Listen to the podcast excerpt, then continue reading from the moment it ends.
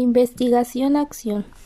Este tipo de metodología se ocupa del estudio de una problemática social, la cual ésta requiere solución, puesto que esto afecta a un determinado grupo de personas, tales como una comunidad, una asociación, una escuela o una empresa. La investigación-acción es un término desarrollado por Kurt Lewin en varias de sus investigaciones, donde actualmente es utilizado con diversos enfoques y perspectivas, esto dependiendo de la problemática a abordar. Ejemplo, los problemas guía a la acción, pero lo fundamental en la investigación-acción es la exploración reflexiva. ¿Y a qué se debe esto? Pues, pues a modo de ejemplo, al haberse ya planteado de dicha acción, para el, eh, esto nos conlleva para el mejoramiento de lo que se está estudiando. En medio de ello surgirá modos de reflexión, actos que nos, nos llevarán a tener mejorías, es decir, hacer el bien para obtener el bien. Elliot es el principal representante de la investigación-acción, esto desde un enfoque interpretativo. El propósito de esta investigación consiste en profundizar la comprensión del profesor, que en este caso sería el diagnóstico de su problema.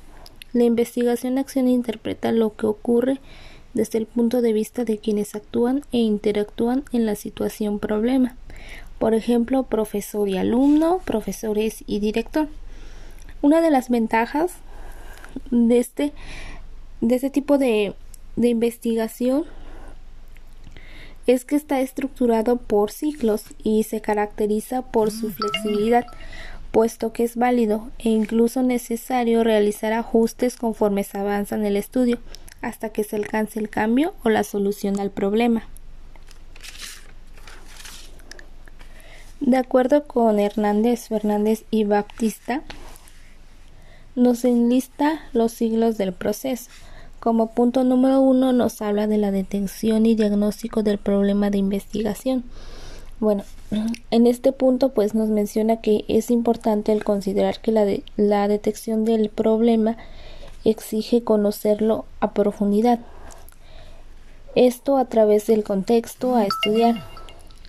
Pero con, con qué fin es esto? Esto con el fin de pues de comprenderlo ampliamente, de comprender quiénes son las personas involucradas, cómo se presentan la situación, y así lograr claridad conceptual del problema a investigar e iniciar con la recolección de datos. Una vez recolectado esta información, el análisis de los datos se pueden llevar a cabo con el apoyo de ya sean mapas conceptuales, diagramas, diagramas de causa-efecto, etc. Donde después de ello el siguiente paso será elaborar un reporte con el diagnóstico, esto a partir de la información analizada. El segundo ciclo consiste en lo que es la elaboración del plan para así implementar cambios o soluciones a los problemas afectados.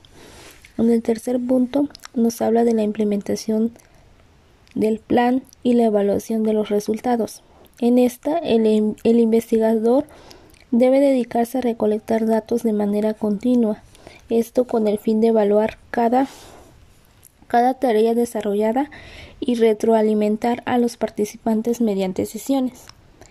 A partir de la información obtenida permanentemente, se redactan reportes parciales que se utilizan para evaluar la aplicación del plan. Luego, con base a estas evaluaciones, se llevan a cabo ajustes necesarios.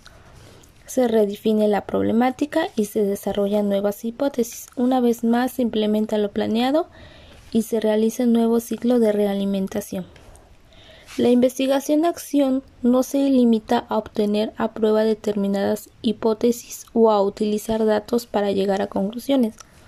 La investigación-acción es un proceso que que sigue una evolución sistemática y cambia tanto al investigador como las situaciones en las que éste actúa.